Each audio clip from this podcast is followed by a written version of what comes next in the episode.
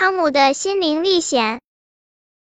汤姆独自划船去海中央的一座孤岛找朋友，海上的泡沫们都惊恐的聚过来，你去了可就回不来了。汤姆什么都没说，孤独的划着桨。汤姆昨晚做了一个梦，梦到孤岛上住着一群精灵，愿意和任何人做朋友。他在海上划了两天两夜，看到的都是茫茫的海水，他快要绝望了。忽然，他看到远处一座橙色的小岛漂浮在海面上，他很快就登上了这座岛。精灵们看到有客人过来，都很开心的迎上去。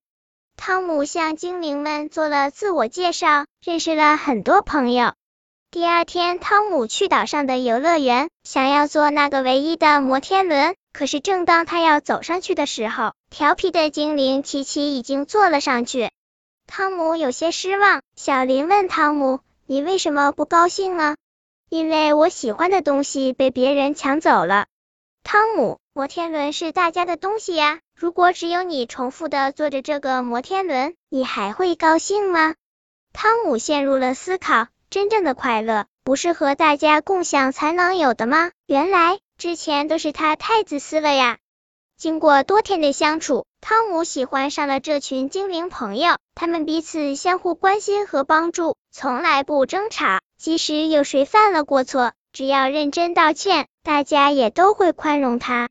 但是过了没几天，飓风即将席卷这里，这座岛很快就要被撕成碎片了。精灵们决定派其中一个人跳进海里，推着这座岛远离飓风的范围。可是派谁去呢？这是非常危险的工作呀！